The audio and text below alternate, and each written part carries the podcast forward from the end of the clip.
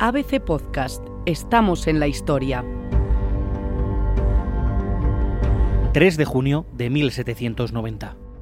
El teniente de navío de la Armada Española Salvador Fidalgo, natural del Aseo de Urgel, toma posesión en nombre de Su Majestad Carlos IV de unas desoladas tierras a miles de kilómetros de la península ibérica, por encima de los 60 grados de latitud norte.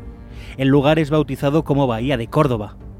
No muy lejos de allí, toma posesión también del puerto de Valdez. Fidalgo, acompañado por miembros del Regimiento de Voluntarios Catalanes, iza así la bandera española en el extremo más septentrional hasta el que jamás se había llevado.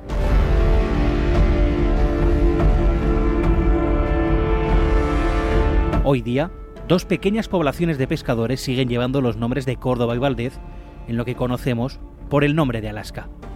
Fidalgo anota en su diario de 1790.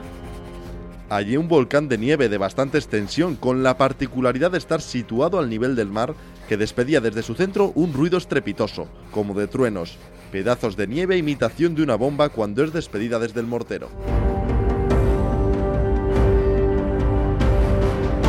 En realidad se trata del cercano glaciar Columbia, que forma un gran estruendo cada vez que se desprende un bloque de hielo. Las exploraciones en las últimas décadas del siglo XVIII de las gélidas tierras del oeste canadiense y de Alaska son uno de los capítulos más desconocidos de la larga y fecunda historia española en Norteamérica.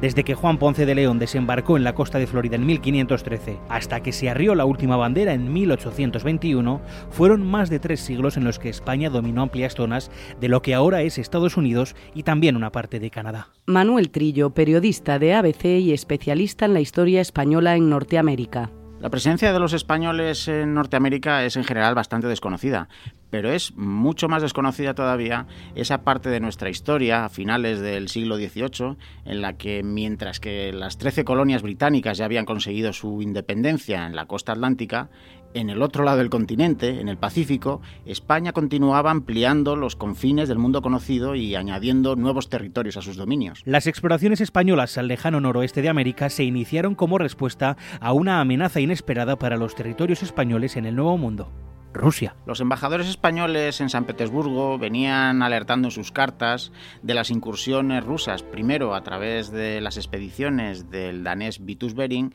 y después de comerciantes eh, rusos interesados en el comercio de las pieles de nutria. Esto estaba poniendo en peligro las posesiones españolas en el Pacífico y en general en el continente americano. De ahí que el ministro Jerónimo Grimaldi ordenara enviar, decía literalmente, mozos expertos y hábiles para trillar los mares hasta Monterrey y más arriba, si pudiese ser.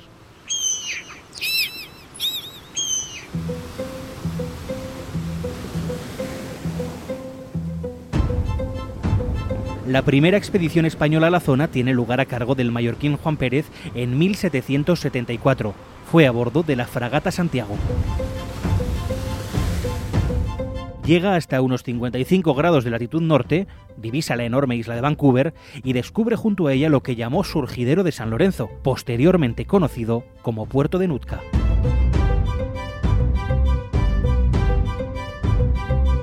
Al año siguiente, ya con los nuevos oficiales llegados desde la península, se organiza una flotilla más ambiciosa, con el teniente de navío bilbaíno Bruno de Zeta al mando.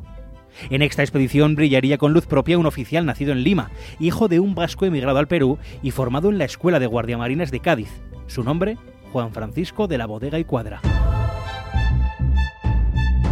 Aunque en un principio no comanda ninguna de las naves de la Armada de Z, tiene que ponerse al frente de la goleta sonora por indisposición de otro de los oficiales.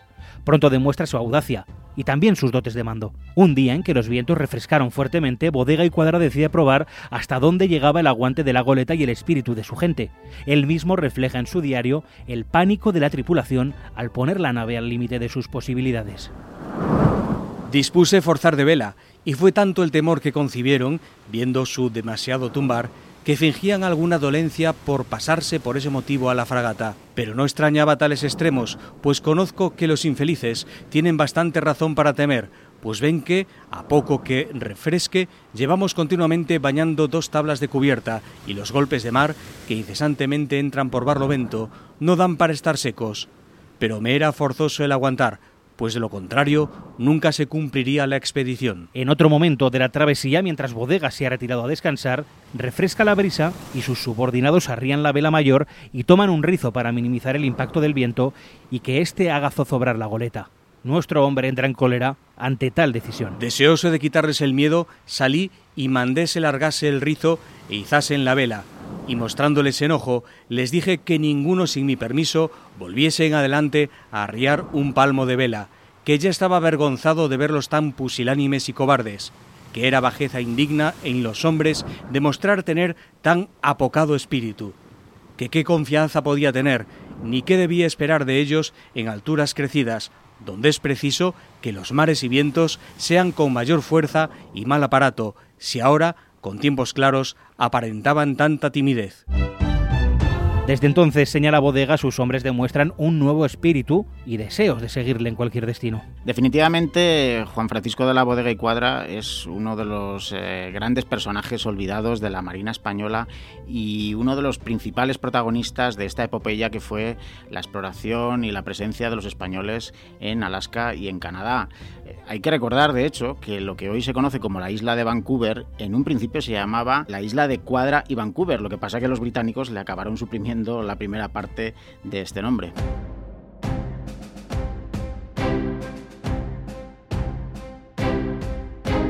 En los años siguientes se suceden otras expediciones españolas a lo que entonces se podía decir que era el fin del mundo. Mientras, además de los rusos, franceses, británicos y estadounidenses empiezan a merodear por aquellas aguas. En 1789 España decide reafirmar su presencia en la zona con la instalación del fuerte de San Miguel en la isla de Nootka, hoy perteneciente a Canadá. La tarea se encomienda al alférez de navío sevillano Esteban José Martínez. Cuando llega al lugar, se encuentra con que una embarcación de bandera portuguesa, que en realidad pertenece al comerciante inglés John Mears, trata de ganar la partida a los españoles y asentarse en sus tierras. Martínez toma cartas en el asunto y le confisca varias naves. El incidente llega a oídos de Londres y a punto está de desatar una nueva guerra entre Gran Bretaña y España.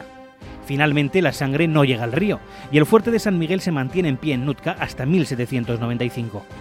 Aquel año, fruto de las nuevas circunstancias internacionales y de una presencia en América que empezaba a declinar, España empieza a replegarse de Alaska y Canadá, el último confín del planeta al que había llegado su inabarcable territorio.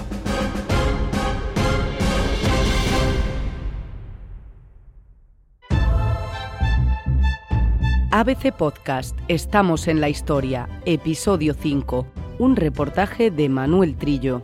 Narración Diego Moreno, con la colaboración de Andrea Carrasco, Rodrigo Muñoz y Pachi Fernández, y con fragmentos de los diarios de Juan Francisco de la Bodega y Cuadra, publicados en El Descubrimiento del Fin del Mundo 1775-1792, Alianza Editorial 1990 y de Salvador Fidalgo, archivados en el Museo Naval de Madrid.